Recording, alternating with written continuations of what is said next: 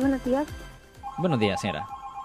Sí, buenos días. Yo quisiera preguntarle respecto a, una, algo que pasó en la casa.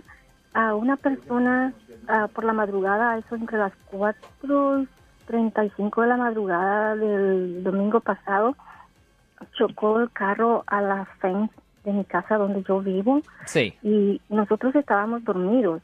Yo escuché el pum, pero no, no sabemos exactamente qué era lo que había pasado. Eh, minutos después yo me levanté para ir al baño y entonces cuando yo me levanto, mi susto es que veo personas en la, parte del frente de la casa, digamos, en el, como el porche y cosas así, y las luces. Entonces me asusté, le hablé a mi esposo, pero la persona que chocó a, a la fence lo siento por la interrupción, su video va a continuar monetariamente. Solo voy a mencionar que si usted ha sido acusado por haber cometido cualquier delito aquí en el área de la Bahía Norte, California, por favor no se espere, llame el nuevo teléfono que ven en la pantalla o llame para hacer una cita inmediatamente al 1-800-530-1800. Recuerden, yo soy el abogado Alexander Cross, abogado criminalista aquí en el área de la Bahía Norte, California. Se fugó. Ah, se fue. Entonces, yo no sé quién, no sabemos todavía quién fue. Eh, sí vino la policía, eh, pero encontraron cosas ahí y entonces ellos dijeron que iban a hacer una investigación, pero hasta el momento nosotros no sabemos nada.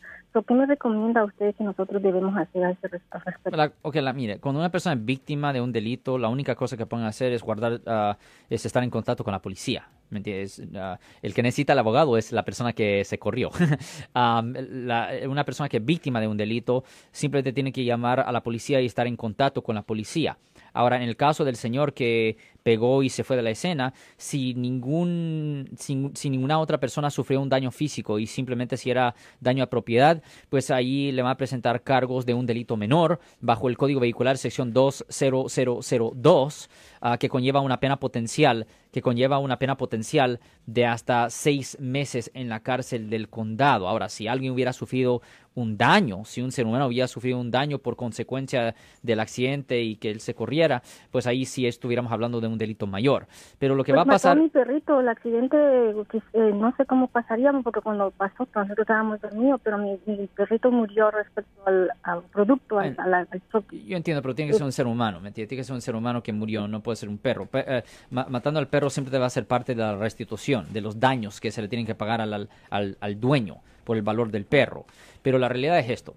Eh, eh, si encuentran a esta persona, si encuentran a esta persona, lo van a acusar, primero lo van a meter en la cárcel, pero después lo van a acusar y él va a tener que contratar a un abogado o le van a dar el defensor público y se va a tener que estudiar toda la evidencia contra esta persona y si hay suficiente evidencia que él cometió la falta, pues uh, lo pudieran culpar o él pudiera hacer un arreglo, un trato con la fiscalía uh, para que uh, pues posiblemente le den una oportunidad de no tener que servir tanta cárcel, pero a lo largo van a tener que pagar la restitución, van a tener que determinar la cantidad de dinero que las víctimas han sufrido y él se va a quedar en efecto con esa deuda pagándola. Y si él la ignora, lo meten en la cárcel de nuevo por desobedecer a la corte.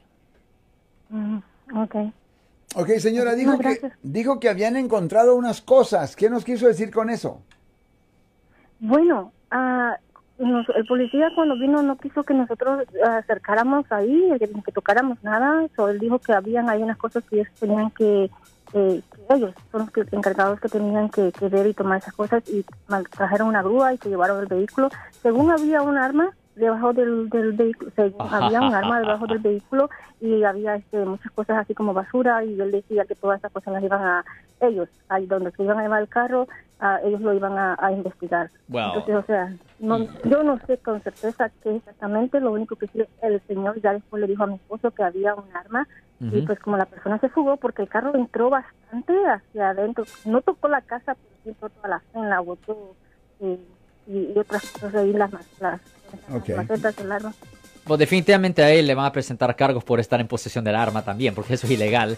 la realidad de la situación es que él potencialmente ah, va a tener grandes problemas. La realidad es que estando en posesión del arma, más pegar y correr, matando a un perro, ah, él se va a quedar con una buena restitución y la probabilidad bien alta que va a quedar en la cárcel por esto.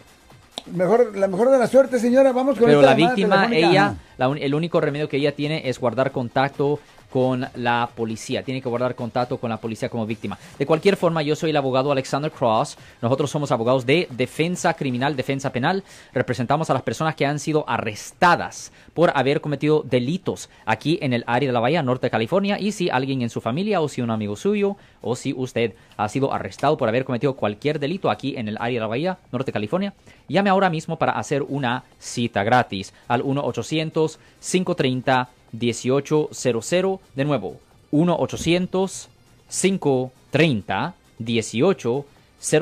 Y como siempre, por casos penales, casos criminales y de manejar bajo la influencia, damos la primera cita gratis en nuestra oficina. Marcos.